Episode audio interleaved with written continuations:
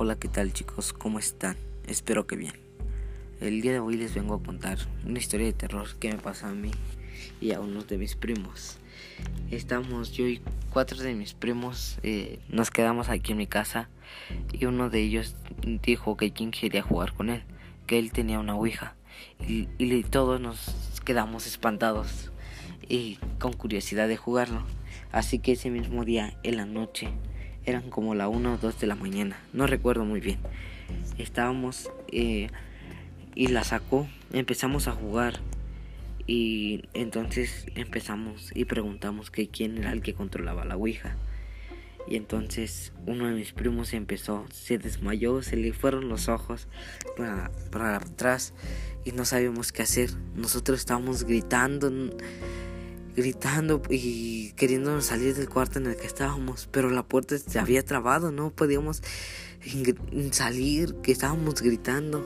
Todos gritaban que, que ya, que nos dejaran salir, que nos queríamos ir. E incluso este, dos de mis primos lloraron y, mi primo seguía ahí tirado en el piso con los ojos volteados. Cuando de repente se escucha una voz que nos dijo, soy Belcebú.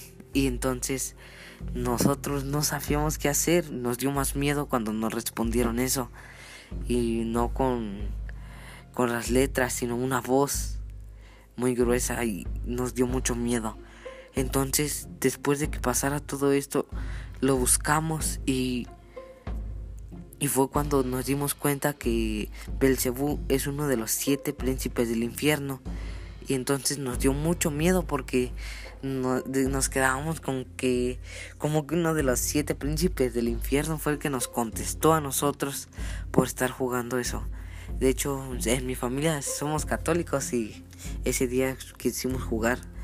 Entonces al otro día en la, mañana decidimos tirar, tirar su hija de mi primo. Nos salimos y la echamos en su morral.